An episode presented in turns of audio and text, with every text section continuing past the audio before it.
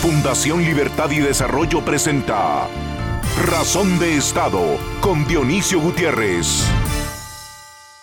En medio de altas dosis de confusión, incertidumbre y a veces desesperanza, en medio de explosiones de agresividad o incluso violencia, en medio de incomprensión y escasez de un liderazgo humano positivo en varias geografías del mundo, en medio de un virus que avanza, amenaza la salud, deja a millones de hombres y mujeres sin trabajo, sin sustento, con altos niveles de sufrimiento.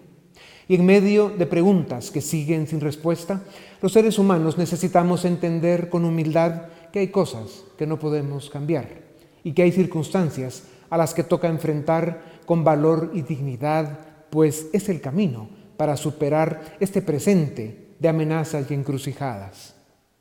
Dar lo mejor de nosotros significa más que luchar por salir adelante. Dar lo mejor de nosotros es también reconocer y agradecer a quienes dan lo mejor de sí por nosotros. Hace 80 días llegó a Guatemala la pandemia que afecta al mundo y desde esta tribuna cada semana les hemos presentado datos, opiniones y entrevistas con la intención de que todos comprendamos mejor el fenómeno que estamos viviendo.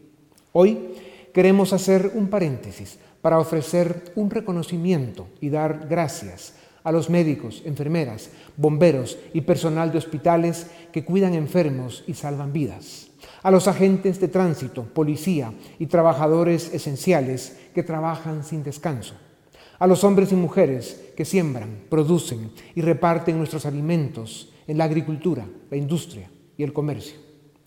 Somos muchos los guatemaltecos que podemos protegernos gracias a ustedes. Su compromiso y dedicación nos deben inspirar para recuperar el ánimo lastimado en nuestra sociedad. Su ejemplo nos debe motivar para que cada uno, desde donde nos toca, seamos parte del equipo de salvación que ustedes representan. Ustedes dan hoy sentido a la nación, son símbolo de unidad y solidaridad entre hermanos, entre miembros de una especie que lucha por sobrevivir. Desde esta casa les damos gracias por su entrega, por su valor, por su coraje. Gracias por darnos luz y esperanza en tiempos de peligro e incertidumbre. Nuestro ánimo en alto, nuestro compromiso por Guatemala y la solidaridad entre hermanos harán que sus sacrificios no sean en vano. Guatemala saldrá fortalecida de esta crisis y sabrá reconocer su valor y su generosidad. Ustedes son ya los héroes de esta crisis. Ustedes representan, ofrecen y dignifican lo mejor de esa grandeza a la que suele llamarse condición humana. A continuación, el documental En Razón de Estado. Fundación Libertad y Desarrollo dedica este programa de Razón de Estado a los médicos, enfermeras, bomberos y personal de los hospitales que están en la primera línea atendiendo a los enfermos y ayudando a salvar vidas.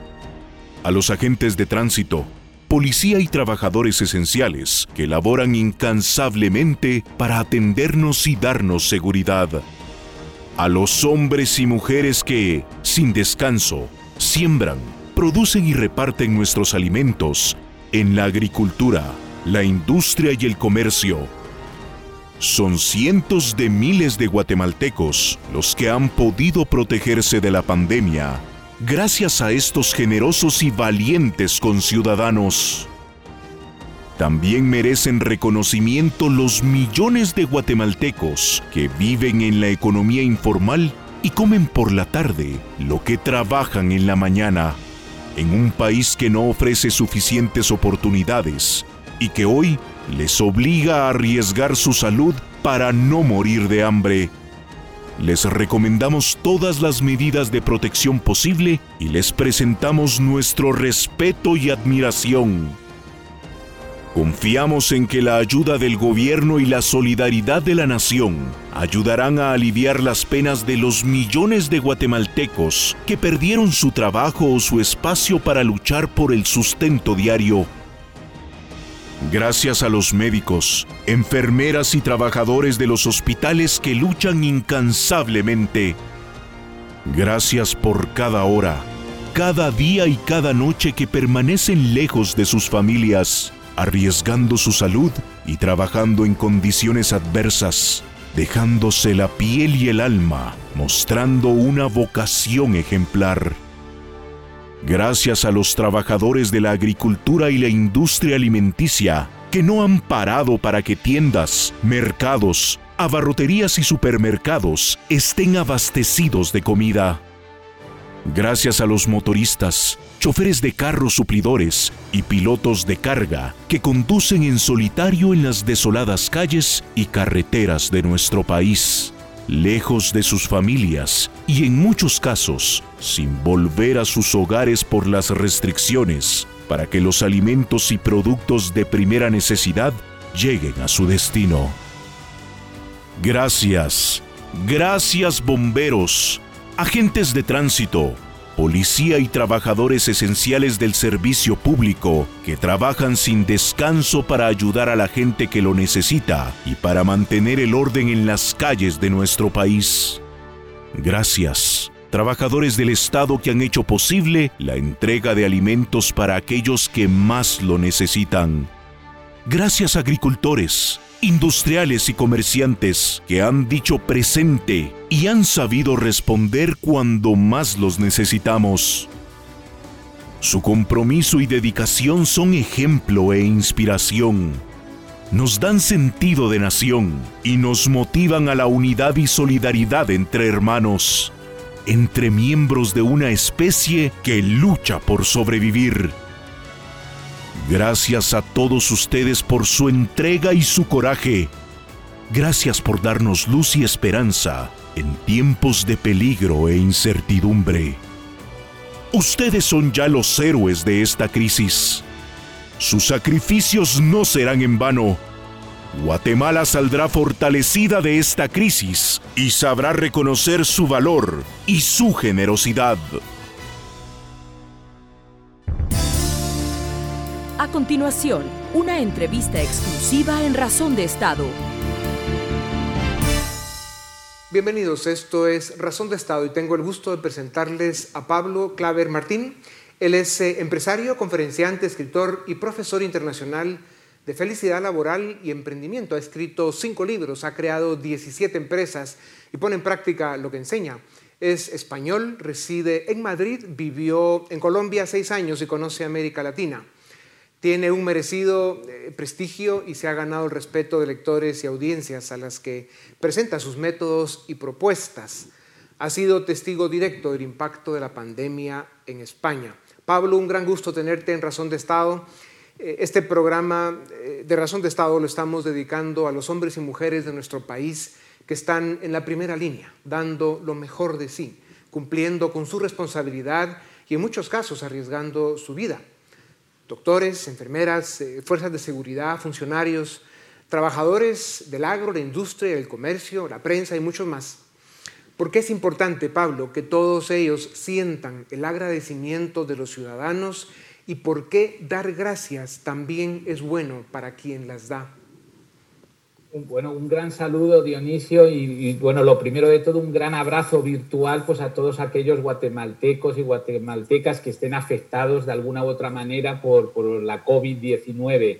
Y de verdad el agradecimiento es un, un activador de la felicidad. El agradecimiento lo tenemos que hacer desde, desde es el lenguaje del corazón. Entonces, a, a todos estos héroes, yo creo que si algo bueno tiene el COVID es que está siendo visibles muchos trabajos y muchas organizaciones que antes eran invisibles. Entonces, de verdad, ojalá aplaudamos y agradezcamos desde el corazón a todos estos héroes. Ojalá sigáis así, que es el buen camino. Pues gracias Pablo, y en España ha sido ejemplar esos momentos tan emocionantes al final de los días tan duros que ha tenido España, como la gente desde sus balcones o en las aceras aplaudiendo a todos los trabajadores de la salud que van de regreso a sus casas, ha sido realmente una inspiración para el mundo. Pablo, la pandemia está afectando de forma severa varias dimensiones de nuestra vida. La primera, la salud. Y después de varios meses de crisis, son millones de seres humanos los que han perdido su trabajo o su espacio de oportunidad para ganarse el sustento diario.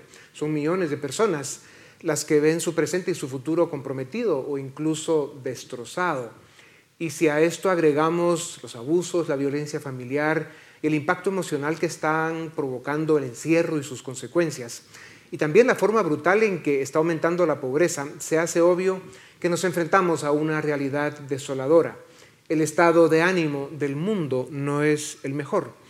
¿Cómo aprender a aceptar una realidad que no podemos cambiar? ¿De dónde sacan fuerza y ánimo los seres humanos que peor lo están pasando en esta crisis? Y, tal vez agrego cómo pasar el proceso de duelo y aceptación a la acción para intentar cambiar las cosas y resolver nuestros temas del diario vivir.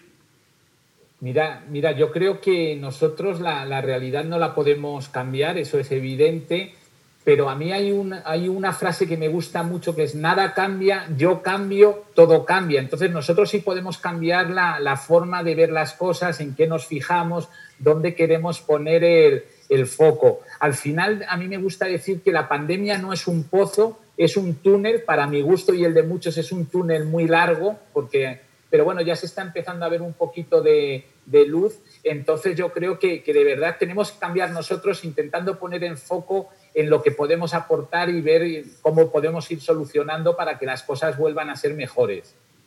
Ya. Pablo, en los últimos años eh, la ciencia se ha metido y ha logrado avances importantes en eso que llaman el estudio del arte de la felicidad en los seres humanos, un símbolo de bienestar eh, seriamente amenazado en estos tiempos. Sabemos algunas causas por las que no somos felices y se supone que también sabemos lo que nos hace felices.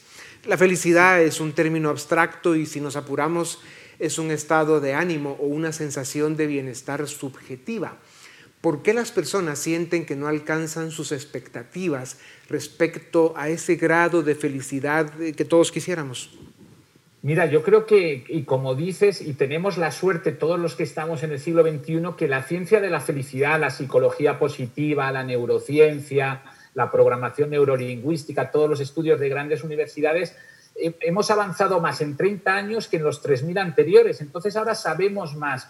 Yo creo que si todos los televidentes, todos sabemos un poco las causas por las cuales muchas veces el ser humano no es, no es feliz, hay una causa que es el sesgo negativo. O sea, nosotros, aunque tengamos cosas buenas, el ser humano el foco lo pone normalmente en, en lo negativo. Esto viene de, los hombres de las cavernas que, que, tenían, desarrollaron un cerebro que genéticamente es el que tenemos y no sabían si por la tarde iban a estar vivos o los había comido un león. Entonces tenemos que entrenar mucho nuestro cerebro para ser positivos. Esto es como practicarlo todos los días para, para poner el foco en lo, en lo positivo. Y también la, la ciencia nos dice qué cosas nos hacen felices. Si yo te preguntara en su mayor parte dónde pensamos que está la felicidad dentro de nuestro cuerpo o fuera de nuestro cuerpo. La, ciencia nos dice que el 80% está dentro de nuestro cuerpo, está en todas nuestras emociones positivas, en las relaciones que tenemos con otros seres humanos, en nuestro bienestar físico y mental, en el sentido y propósito de vida que tengamos. Entonces, conocer las causas y también los factores que hay que activar para ser más felices, yo creo que en esta pandemia nos pueden ayudar muchísimo. Ahora profundizaremos un poquito más. Claro, sí, bien dicen que optimistas y pesimistas morimos igual, pero vivimos de forma distinta, ¿no? Pero dicho eso, hay una, hay una realidad que no se puede negar y si, como hay de hecho millones de seres humanos que lo están pasando muy mal, que realmente amanecen viendo una crisis que los está desbordando y contra la que pueden hacer poco, eh, claro, cabría esta pregunta que es difícil, ¿no? ¿Qué es lo que nos hace felices y cómo se logra esto en tiempos de pandemia? Sí, pues lo que nos hace felices y, vuelvo, vuelvo a lo de antes son, yo creo, todas esas pequeñas cosas, los pequeños buenos momentos que tenemos desde que abrimos los ojos y estrenamos un nuevo día. Hoy estamos estrenando un nuevo día desde que pusimos un pie en el suelo y a partir de ahí es entrenarnos pues para coger una actitud positiva, pensar que va a ser un, gran día y empezar a practicar la felicidad en tu entorno, pues con las relaciones pues con tu pareja, con tu familia, con tus compañeros, para intentar, pues eso, pues como decíamos, activar las emociones positivas, lo que es el agradecimiento, lo que es la colaboración, lo que es la, la, ayuda a los demás, eso también nos da, nos da felicidad, el compartir también nos da felicidad y todo eso está al alcance de, muchas personas, yo diría de todos, pero tenemos que entrenarnos de verdad genéticamente y poner el foco más en, la parte positiva que nos pueda traer esta gran dificultad, esta pandemia, que en, todo lo, que en todo lo negativo, porque si solo ponemos el foco en lo negativo nos va a costar más salir. Claro. No, en países como Guatemala, donde la crisis llega a extremos que nuestros niños se mueren de hambre por desnutrición o como pasa en países eh, tan subdesarrollados como Guatemala, la gente se muere en las calles porque los hospitales pues ya estaban en crisis antes de la crisis. Sin duda alguna, eh, el, hacer ese esfuerzo por creer que Dios aprieta pero no ahorca y que la luz vendrá, pues al menos da un poco de esperanza en lo que se pasa esta tormenta tan severa. Pablo, la, crisis y los encierros excesivos o los toques de queda que afectan más de lo que alivian están provocando una gran disrupción en la vida de las personas hemos perdido el contacto social con nuestros familiares y amigos, la soledad y el aislamiento están generando cuadros depresivos, la incertidumbre o la amenaza que representa el hecho de no resolver el sustento diario genera miedo y desolación. ¿Cómo se gestionan estas emociones? ¿Cuáles son las herramientas que se pueden usar para aliviar estas penas y cruzar la tormenta sin naufragar? Sí, mira, eh, Dionisio, aquí no hay ninguna receta mágica, las emociones son necesarias, tanto las emociones más positivas como emociones pues, como el miedo, la tristeza, la rabia, siempre nos quieren decir algo y hay que escucharlas. A mí lo que, puedo comentar y cómo las, cómo las intento afrontar es todas las emociones, pues como puede ser el miedo, que es humano y esta pandemia que es un examen sorpresa, que no estábamos preparados para ella y nos lo han puesto de un día para otra, pues yo creo que las emociones hay que vivirlas ni por exceso, fijándote, digamos, pues en, miedo, superproteccionismo y, y sobreinformación, ni por defecto tampoco hay que dar la espalda. Yo creo que las emociones, sea cual sea, hay que vivirlas de una manera natural, genuina, e intentando ver, pues, pues oye, pues, pues vivirlas que, que, comunicar con ellas y sí que es verdad intentando pues que si son emociones pues más negativas pues pues que pasen cuanto antes y poner el foco pues en el aprendizaje y en lo positivo. Claro. Pablo, escuché alguna vez eh, reciente y, también en el pasado algún experto en estos temas de las emociones que el miedo eh, es una emoción que se debe sentir eh, porque es real y que se debe trabajar y procesar para, para superarla. Lo que sí se puede trabajar para resolverlo es el sufrimiento, que son dos cosas distintas. Pero hablando del miedo, eh, es un virus peligroso, además es contagioso, eh, pero es cierto que hay miedo a contagiarse, miedo de perder a un ser querido, miedo a perder nuestro trabajo, nuestro patrimonio. Eh, es normal sentir miedo, como decía, pero ¿qué se debe hacer para que el miedo no se apodere de nosotros y nos paralice? A ver, el miedo, como, como decíamos, es bueno, o sea, porque es bueno porque nos hace estar más alerta y nos está comunicando algo, pero también, como decía, el miedo en exceso no es bueno y el miedo en defecto, el, cruzarnos de brazos y no hacer nada, pues tampoco, tampoco es bueno, ¿no? Entonces tenemos que tener miedo, pero que no nos paralice, tenemos que seguir con nuestra vida, tenemos que seguir pensando en positivo, pensando que el túnel, eh, al final la pandemia va a pasar, la adversidad va a pasar y que salgamos más fortalecidos. Y por, por eso digo, ni, ni en exceso ni en defecto, que creo que es como lo he vivido yo aquí en España, con mi familia y con mi hogar. Hemos sufrido pero digamos que lo hemos podido balancear y siempre pensando en, positivo y que saldremos más fuertes. Sí, ese es el camino, ese, túnel lo vamos a hablar más despacio en alguna oportunidad. Pablo, eh, es cierto, la situación de millones de personas presenta un diagnóstico que, es muy serio. El pronóstico depende realmente de los expertos y conviene estar informados, pero el veredicto, y tiene que ver con lo que estamos hablando, solo depende de cada persona. Dicen los especialistas que en situaciones como esta debemos reconocer con humildad nuestra fragilidad, aceptar la realidad, esa que no se puede cambiar, superar el duelo y buscar la forma de adaptarse y sobrevivir, porque es lo que toca. ¿Cómo y de dónde se pueden sacar los recursos personales para enfrentar situaciones extremas? Pues yo creo que, y lo que digo, y practicando la felicidad, practicando las, las emociones positivas, pues al final estas situaciones tan adversas las vamos a, a, vivir, yo creo, de, de, una manera más genuina y pues eso, pues dentro de, todas las personas que están a nuestro, a nuestro alrededor. Yo creo que, tenemos que desarrollar pues, nuestro bienestar físico, nuestro bienestar mental para poder afrontar estas, esta adversidad, pero de verdad practicando y poniendo el foco en lo positivo nos va a ayudar sin duda. Pablo, ¿y tú crees que esta forma de sentirse, porque eso es lo que es, ¿no? Es una actitud. Esto es una decisión que se debe tomar consciente, racional, que lo que busca es eh, sentirse así, lo cual tengo que, pues eso, pensarlo y decidirlo. Eh, y que el efecto que tiene esto, según pues, la ciencia, cómo ha avanzado en la neuroplasticidad del cerebro, en fin, todo lo que se está estudiando sobre la ciencia, porque eso es lo que es y también es arte de la felicidad, tiene que ver con eso, ¿no? Es una decisión racional, ¿es cierto o no?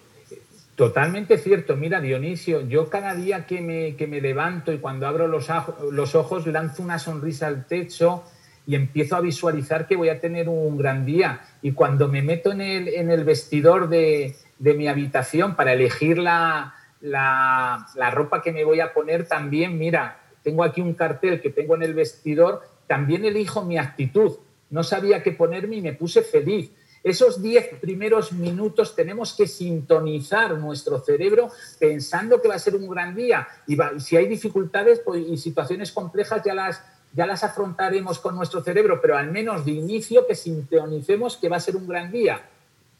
Ahora en tiempos de pandemia escucho a buenos amigos decir que, no tienen mucho problema con la entrada al closet a buscar el pantalón porque usan el mismo durante cinco semanas hasta que ya camina solo. Pero voy a empezar a practicarlo para ver cómo funciona ese invento. Pablo, gracias por el consejo. Mira, además de la crisis de salud, las personas que perdieron su trabajo tienen un desafío importante en condiciones económicas adversas. Tomará tiempo que la situación mejore. ¿Cómo funcionan y qué aportan los conceptos de felicidad laboral y emprendimiento que, tú enseñas para enfrentar esta crisis?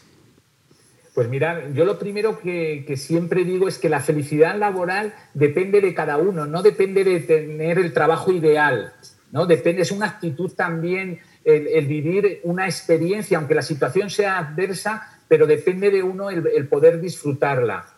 Y entonces, bueno, pues sí que hay, recursos de visualización positiva, de la teoría de la sustitución de las experiencias para hacer aquello que no nos apetece hacer, hacerlo con una actitud positiva. Y luego el emprendimiento, y soy un, pues también yo creo que tú eres un gran emprendedor, Dionisio. Para mí el emprendimiento ha sido un, un viaje hacia la felicidad. Me gusta mucho un juego de palabras que utilizo cuando doy conferencias de emprendimiento, que es emprendiendo a ser feliz cómo por medio del emprendimiento también puedes, de, puedes pues, pues el ser feliz, el disfrutar con tus equipos, con tus, con tus negocios, ¿no? Entonces, pues también animar a que todos, desde un estado mental y un bienestar mental positivo, pues se animen, muchos a lo mejor ahora vean una oportunidad pues para, para emprender, para desarrollar pequeños emprendimientos. Y, y esto me, me, llama a preguntarte o a comentarte que las circunstancias no son lo único que debe determinar nuestra vida. Un filósofo dijo hace algunos años ya que sabiduría es aceptar aquello que no eh, puede ser cambiado, cambiar lo que sí podemos cambiar y sobre todo entender la diferencia. Si las circunstancias no se pueden cambiar, nos toca a nosotros generar condiciones que afecten esas circunstancias. Dicen que esto es lo que realmente saca el potencial de las personas. ¿Cómo se hace eso, Pablo? Pues mira, al final para sacar nuestro mejor potencial lo que sí que podemos hacer es cambiar, cambiar nosotros, ¿no? Y cambiar nuestra actitud, lo que decía, escoger, igual que escoges la ropa, pues una, una actitud más, más positiva. Y, también pues el, adecuarnos eh, y buscar unos estados de ánimo pues que nos permitan ser una mejor versión de, nosotros. Yo, por ejemplo, si tengo un día el estado de ánimo un poquito más, más bajo, trabajo la, la sonrisa, la risoterapia, las endorfinas, pues para decir, oye, Pablo, levanta, levanta este estado de ánimo. Hay veces, esto lo tengo en la mesa de mi despacho, que, me digo, hoy va a ser un gran día, y esto pues me vengo, me vengo un poco arriba. Hay otras veces que digo, mañana será mejor, porque tengo una emoción un poco más, más bajita, pero de, para, si algo levanta el estado de ánimo, de verdad es la sonrisa, la risa, que la practiquemos mucho en Guatemala y en todo el mundo. Claro, eso hay que entenderlo que, que, es, que es una ciencia, que, que, funciona y que es un proceso racional que hay que poner en práctica porque sin duda alguna en estos tiempos es absolutamente indispensable. Pablo, hablemos de España. ¿Cómo están superando la crisis? ¿Cómo ha sido tu experiencia personal? ¿Cuáles han sido los momentos más difíciles y los de más esperanza? Pues mira, la, crisis yo creo que, como decía, el túnel es largo, ya, ya estamos viendo la luz. Los peores momentos, sin duda, es cuando pues, nos acertamos a mil muertes diarias. Y eso no hay técnica de felicidad, eso hay que vivirlo, hay que interiorizarlo y hay que, y hay que tener compasión por aquellos otros compatriotas que, que se han ido. En mi caso, en mi familia, sí que hemos intentado verlo pues, como, como un aprendizaje. Yo, por ejemplo, soy una persona más empática, hago las cosas con, pues ahora no tenemos eh, ninguna ayuda en el hogar, ni empleada, ni nada, y de verdad desde la empatía hemos aprovechado pues para cambiar algunos hábitos, comportamientos y, poder practicar la felicidad en el hogar y ver la parte buena que, nos ha traído pues las nuevas tecnologías y todo esto que está sucediendo que yo creo que, en España nos, vamos, nos hemos adaptado bien. Y ojalá, ojalá seamos un, mejor país después de la, de la, pandemia como, y vayamos como la selección nacional, todos con la misma camiseta, pues a, a volver a crecer y, a, que la economía vuelva a crecer y, y, que podamos vivir en paz y felices. Claro. Pablo, la resiliencia, la capacidad de adaptación y resistencia es clave para enfrentar la crisis actual, sobre todo considerando que nos podría llevar más o menos dos años superarla. ¿Cómo desarrollar resiliencia en, estos momentos? Pues, pues eh, seguir aprendiendo y adaptándonos, pues, pues siendo nosotros mejores personas, con mejores actitud, con, con actitud ante la vida, con compasión hacia, hacia los demás y viviendo las emociones pues según tenga el día. A mí lo que me puede preocupar es si estás durante mucho tiempo triste o enfadado o rabioso. Si son durante cortos espacios de tiempo, pues yo creo que, es algo necesario para el ser humano, pero a la mínima que puedo siempre me vuelvo a levantar buscando mi, vestimenta y mi actitud positiva para verlo todo con unas gafas diferentes a las gafas oscuras. Entonces, pues es que no salimos de esta y ponemos el foco en lo negativo. Hemos insistido y sobre todo has repetido las palabras adaptación, actitud positiva, eh, optimismo, y realmente son probablemente las medicinas más efectivas que podremos encontrar en esta crisis. Eh, Pablo, creo que está claro que no todo es negativo. Sociólogos y, psicólogos afirman que cuando termine esta pandemia el mundo será eh, un mundo más humano y solidario y que habremos mejorado la forma de trabajar, el teletrabajo tomará gran relevancia y mejorará la calidad de vida de muchas personas. Tendremos mejores prácticas de higiene y habremos tomado más conciencia de la interdependencia que tenemos como especie. Lo que hace una persona en el otro lado del planeta puede afectar a todo el planeta en pocos días. Eh, pues Pablo, yo creo que eh, hemos llegado al final eh, muchas gracias por tus reflexiones, eh, nos van a servir de mucho en esta parte del mundo porque sin duda alguna hay mucho que aprender en ese mundo de, la búsqueda del bienestar personal que tiene pues como ingrediente no hablar de la felicidad y los ejercicios que se pueden hacer para alcanzarla. Muchas gracias a ustedes también, gracias. Esto es Razón de Estado. A continuación, el debate en Razón de Estado Bienvenidos al debate en Razón de Estado. Hoy vamos a hablar de la propuesta o de la idea más bien de reformar la constitución en el sector de justicia, como lo anunciaba el presidente Alejandro Yamatei. Nos acompañan eh, desde la plataforma virtual el licenciado Filip Chicola, politólogo y director de la, eh, del área política de la Fundación Libertad y Desarrollo, y los abogados Juan Rodolfo Pérez Trabanino y Lorena Escobar, ambos abogados, ambos asociados a Así.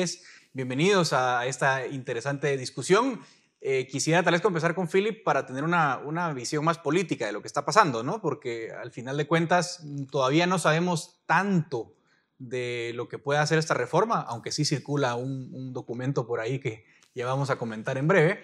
Pero, eh, Philip, un poco cómo están los tiempos desde la perspectiva política, porque estamos a medio, digamos, a medio gas eh, en términos de actividad eh, económica y, política ¿no? por la pandemia.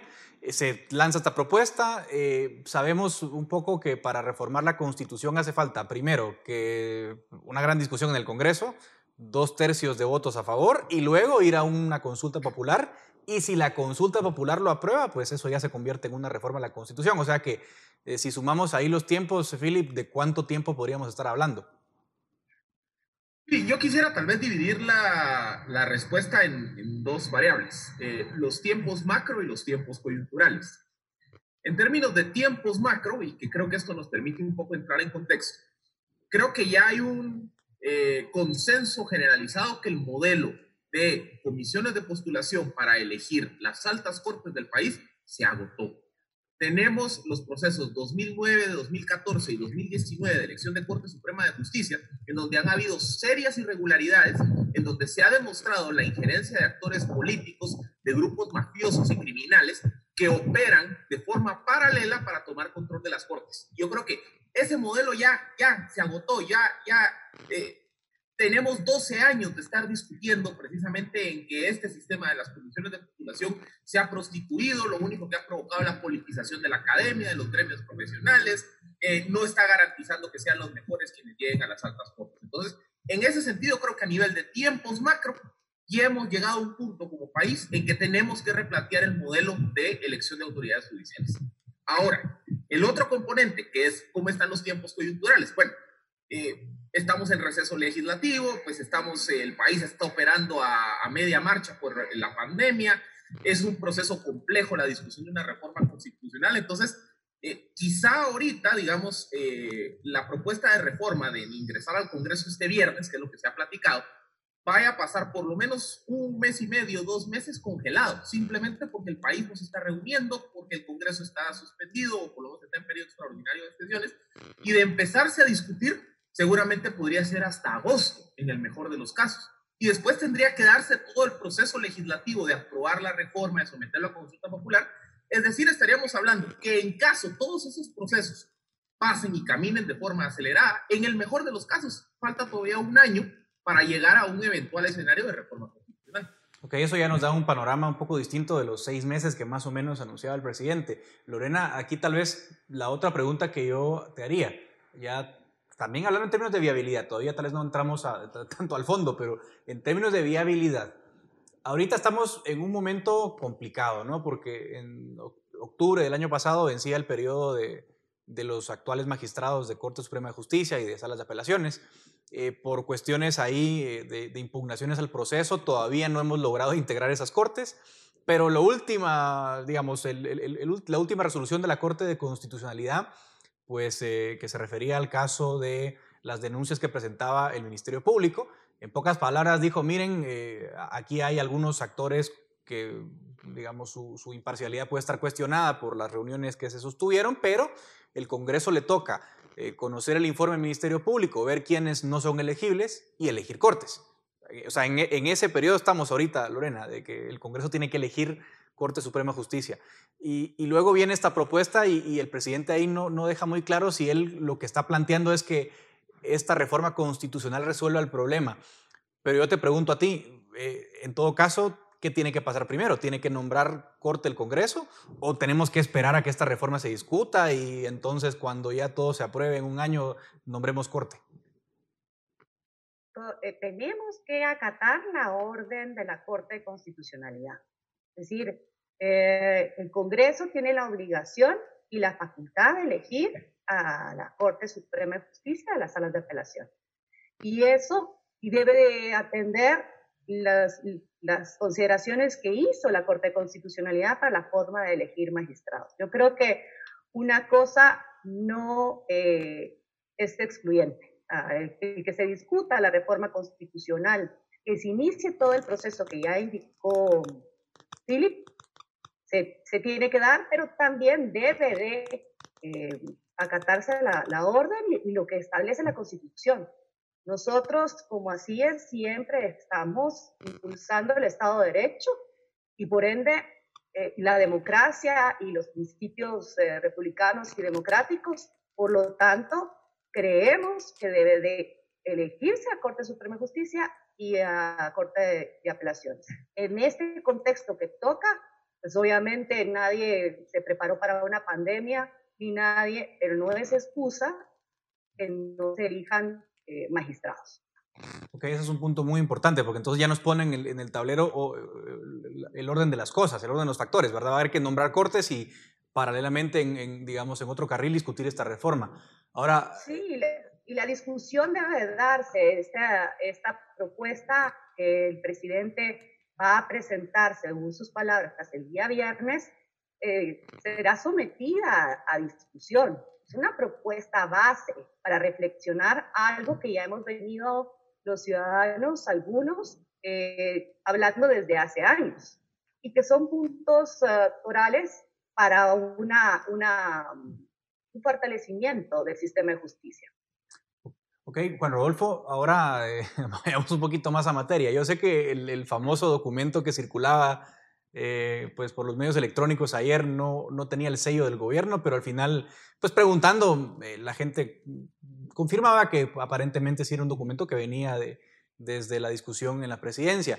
Eh, y un poco para entrar a tocar los temas generales de propuesta, quizás lo más llamativo es que A ver, nadie defiende el modelo actual. Yo creo que ahí estamos de acuerdo todos, ¿no? que el modelo actual no sirve. Pero lo que se está proponiendo en esta reforma, Juan Rodolfo, es que ya el colegio de abogados o los decanos de las universidades privadas no sean parte de una comisión de postulación, sino que directamente eh, nombren tres magistrados cada uno. O sea, que el colegio de abogados ponga tres, que los decanos de algunas universidades pongan tres. ¿Cómo, es más o menos tu, impresión al, ver esta propuesta, Juan Rodolfo? Pues miren, es, interesante. Yo lo que tengo acceso es a, cinco o seis láminas de PowerPoint que nos enviaron ayer por las redes sociales me cuesta creer en un principio que este sea el, producto final de una propuesta presidencial, porque tiene eh, eh, errores de base, pero también hay contradicciones conceptuales entre lo que el presidente ha manifestado públicamente y lo que contiene la, reforma.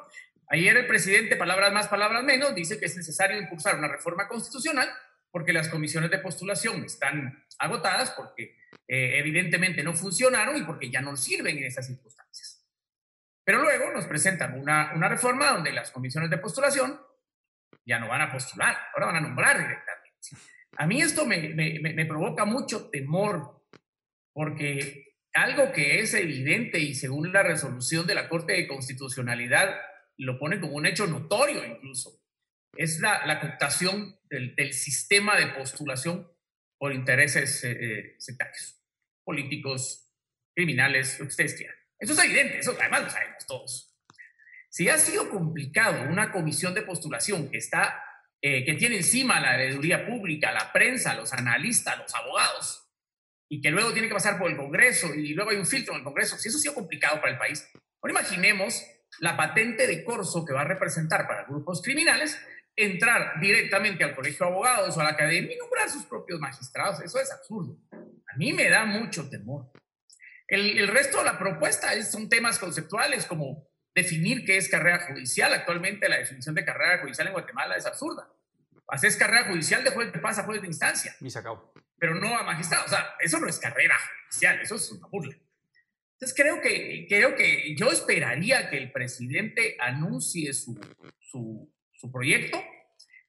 Mm, esto me parece difícil que el presidente, que sea la, la, la, la, postura presidencial, me parece muy difícil, porque evidentemente está mal hecho, pero muy mal hecho. Pero creo que hay muchos tiempos. Miren, aquí hay, aquí hay muchísimas cosas que todavía no han pasado, podrían pasar, que a mí me preocupan con el proceso de nombramiento actual. Tenemos la, la, la sentencia de la Corte de Constitucionalidad que le obliga al Congreso a ciertos plazos, pero también a ciertas formas. Aquí hay dos cosas importantes. Uno, que la resolución le dice al Congreso, usted tendrá 20 días para analizar el informe que le presenta la FESI, eh, y luego va a votar de viva voz y va a decir por qué sí, por qué no, de todos los candidatos, que son cientos, ¿sí? 260 diputados además, ese es un proceso de discusión que puede llevar semanas. O meses. Y luego hay otra, otra frasecita en la sentencia que pues, la, la, tenía aquí cerca y estaba buscando mi chivo, pero la perdí y es que la, la, la CCL ordena al Congreso excluir a todos los candidatos que tengan, eh, eh, eh, no una certeza, digamos, porque no lo ponen esos planes de, de cooptación, sino que tengan la probabilidad, digamos, la palabra correcta no la recuerdo, la probabilidad de que estén, de que sean parte de este proceso de cooptación, se lo ordena. ¿Y cuáles son esos? Pues los que aparecen en los listados. Ahora, aquí hay problema. ¿Qué pasa si el Congreso no hace caso? Porque yo he escuchado a algunos diputados que dicen eso no lo vamos a hacer. Tenemos un proceso de ya eh, ordenado en la ley de discusión parlamentaria y, los diputados van a elegir de acuerdo a sus conciencias. ¿Qué va a pasar? Los candidatos que no sean nombrados por el Congreso, entonces van a llegar a la Corte de Constitucionalidad otra vez y van a decir, miren señores, ustedes le dieron una orden al Congreso para que nombrara de, acuerdo a ciertos parámetros y el Congreso no lo hizo. Por lo tanto, esa elección es inválida. ¿Qué puede hacer la Corte? Suspender esta otra elección y pasarnos en esa meses. Yo decía ayer, esta es como una serpiente que se come la cola constantemente. Esto va a pasar. O sea, creemos que la sentencia de la Corte puede resolver el problema en los tiempos. No necesariamente, porque si el Congreso no le hace caso literalmente a esas eso va a constituir agravio para muchos otros candidatos que no fueron nombrados y la Corte ya está sentando un, su jurisprudencia, digamos, de esa manera. Aquí los parámetros están claros. Porque además la misma Corte dice que no acatar la, la resolución tendría consecuencias civiles y penales. Exacto. Entonces es muy fácil. Yo no soy nombrado, voy a la corte y ampárenme y suspendan de nuevo el proceso. Ahora, entonces, eso que está planteando, eso que está planteando Juan Rodolfo ahí nos, nos, nos pone un panorama bien, bien, bien complejo. Pero yo quisiera tal vez hacer otra pregunta también más de orden político o de conveniencia o de escenarios. Philip, por ejemplo, eh, esta historia la hemos vivido. O sea, ¿cuántas veces no, no solo se ha dicho que el sistema no sirve, sino que siempre se inicia un proceso de reforma constitucional o alguien propone una reforma a la justicia y siempre pasa lo mismo, ¿no? la lluvia de torpedos de, oposición, eh, todo mundo eh, pide lo que, digamos, sus máximos y esto se cae. ¿Qué viabilidad le ves a este proyecto? O en todo caso, ¿qué sugerencias o qué, consejos se le puede dar al presidente para que esta reforma, como todas las anteriores, no muera en el intento? yo creo que lo que le da un poco más de viabilidad a esta propuesta de reforma de procesos anteriores es que la está proponiendo el presidente de la República en su primer año de gobierno, que todavía pues, tiene un, enorme capital político. En el Congreso, pues hemos visto cómo eh, el partido oficial pues tiene una mayoría que le permite eh, operar eh, la agenda legislativa. Y luego que hemos visto, como les decía, la experiencia de los últimos tres procesos. O sea, yo creo que en ese sentido, el escenario de viabilidad de esta reforma yo lo miro un poco más favorable que reformas anteriores. ¿Dónde está el problema? Y son algunos de los problemas que hay en este tipo de discusiones. Primer problema, aquí es muy común en Guatemala que escuchemos N cantidad de argumentos de por qué la propuesta no funciona y no hay contrapropuesta de que sí funciona. Lo cual solo me dice que hay muchos sectores que lo único que quieren es ir a torpedear la, la reforma y evitar que pase un cambio al sistema. Segundo, hay otros sectores que son todavía peores porque dicen estar de acuerdo públicamente con la reforma, con algunas condiciones, y a la hora de la hora se echan para atrás y le empiezan a bloquear tras bambalinas.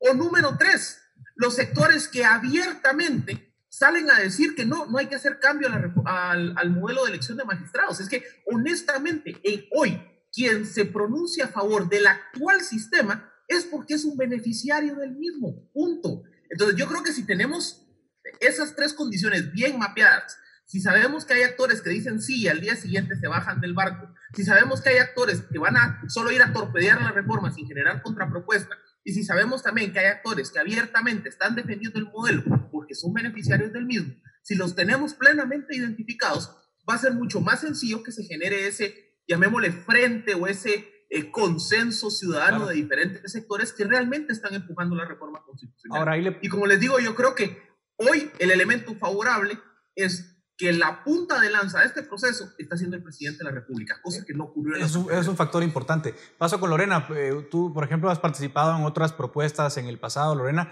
Eh, te lo pregunto también en términos de viabilidad, ¿cómo, ¿cómo ven ustedes? ¿Se les va a tomar en cuenta? ¿Se les ha invitado a opinar? Obviamente, porque esto es un esfuerzo desde la presidencia, pero parece lógico que si, hay, si ha habido otros esfuerzos, también se tomen en cuenta, ¿no? Sí, fíjate que eh, de hecho, nosotros estábamos discutiendo ante la dificultad que mirábamos, ya visualizábamos desde el año pasado, recuerdan ustedes que incluso hicimos eh, un ejercicio en donde decíamos eh, una infografía que no nos metan gol porque coincidía el año de elecciones con el año de cambio de cortes. Y vislumbrábamos esta problemática, claro que no la gravedad. Y seguimos en la discusión. Eh, a principios de marzo estábamos sentados discutiendo con un grupo de abogados, amigos, eh, cómo continuar con el proceso de reflexión sobre el, proceso de reforma constitucional en el sector justicia para fortalecerlo. Y es cuando recibimos, eh, nos contacta el presidente que quiere hablarnos sobre la, una propuesta que tiene en mente y nos hace partícipes, nos uh, comenta cuáles son los puntos, los aspectos generales de la propuesta. Tenemos un intercambio de, y no volvemos a, a saber más. Nos juntamos también con uno de los abogados que está trabajando la propuesta y hacemos ver nuestros uh, criterios. Entre la pandemia no volvemos a tener comunicación con él y lo que hemos sido nosotros hasta el día de ayer, en donde llama al consorcio para comunicarnos también lo que en medio salió. Cuando te digo consorcio es eh, la Universidad de San Carlos, la Universidad Rafael Andívar y así es. En su momento, en el 2011, presentó una propuesta de reforma constitucional que llegó hasta discusión en el Congreso y tuvo un dictamen favorable. Él nos comenta que ha tomado de base los aspectos generales que tenía, que habíamos presentado, que en realidad es el consenso general que dice Philip, que todos eh, los guatemaltecos o, los, uh, o los, al menos los que estamos involucrados en este tema e interesados, llegamos. Es decir, el organismo judicial debe de ampliar su carrera judicial, eh, además los plazos deben de ser más prolongados para generar estabilidad, eh, también la edad de retiro, la carrera judicial. Y ayer nos comentó también que su idea de que esta propuesta sea sometida a discusión okay. en un seno. Y entonces eh, nosotros lo que hemos sido, no somos autores de la propuesta, nosotros hemos sido consultas, es decir, nos han invitado a opinar sobre la propuesta. Esperemos que, según las palabras del presidente, esto se habrá a, a discusión. Es un documento, Marty lo llamó él, ¿Cómo no? en donde la ciudadanía, yo espero que, que, entonces se pronuncie. Lo que decía Philip, nosotros ya hemos tenido experiencia en ese sentido. Todo el mundo dice, no, nos, nos estamos, no perdón. Dice, sí, sí nos gusta estos aspectos, estamos claros, pero el cómo, ahí está el detalle. Exacto. La contrapropuesta, que sea coherente, que visualice el fortalecimiento. Te, te voy a interrumpir, Lorena, perdón, porque nos estamos quedando ya sin tiempo y, y, me gustaría tal vez darle un, el último minuto a Juan Rodolfo también un poco eh, la, la, pregunta, ¿no? Eh, ¿Qué viabilidad le ve a esta, a, esta, a esta propuesta? ¿Morirá en el intento? ¿Tiene alguna probabilidad de sobrevivir? ¿Cuál es por lo menos tu, tu, tu lectura? Miren, depende de cómo. Yo creo que muchos estamos eh, claros de que el sistema no, no da más y, y, y, hay como estamentos intermedios. Podríamos reformar, podríamos crear una nueva ley de comisiones de postulación, darle otro enfoque, eh, eh, desligar quizá a la academia un poco, al colegio, no lo sé. Mil propuestas bajo la perspectiva de una ley ordinaria. Y eso podría ser a mediano plazo y ocasionaría menos eh, conflicto. El problema es que no resolvemos los plazos. Los plazos seguirían ahí. Los plazos son un gran problema. La forma de nominar magistrados y los plazos eh, son igualmente perversos. Resolveríamos uno, pero no el otro. Eh, otra cosa es eh, la convocatoria a una, a una reforma constitucional. Eh, podemos estar muchos de acuerdo en una reforma. El problema está qué tipo de reforma queremos. Claro. Eso, eso. yo esperaría que si el presidente va a proponer esta reforma, va a convocar a un proceso de discusión abierto, lo haga, yo diría, con la mesa limpia. Okay. Y que nos dé oportunidad a todos de manifestarnos, eh, consensuar un proceso que quizás sea lento, pero que, que, lleve a buen puerto. Al final, yo no entiendo la prisa del presidente que tiene que ser en seis meses. Esta corte ya tiene sus problemas. Lo que tenemos que pedirle a la vida es que esta sea la última vez que se elijan magistrados en estas condiciones. ¿Cómo no? De, te, te, lamentablemente no tenemos tiempo, querido Philip, así que voy a tener que, que poner fin Lo que no a, a, la, a, la, discusión. Es que se abra la puerta para meter 20 temas Claro. más, porque ahí, Totalmente. ahí se cae todo. Gracias, gracias a si los el tres. problema es sector justicia, enfoquémonos en los cuatro o cinco artículos de sector De, justicia. ac- de acuerdo. Nos hubiera gustado tener más tiempo, pero hasta aquí llega nuestro debate en Razón de Estado. Gracias a ustedes por acompañarnos y esto es Razón de Estado. Razón de Estado con Dionisio Gutiérrez es una producción de Fundación Libertad y Desarrollo.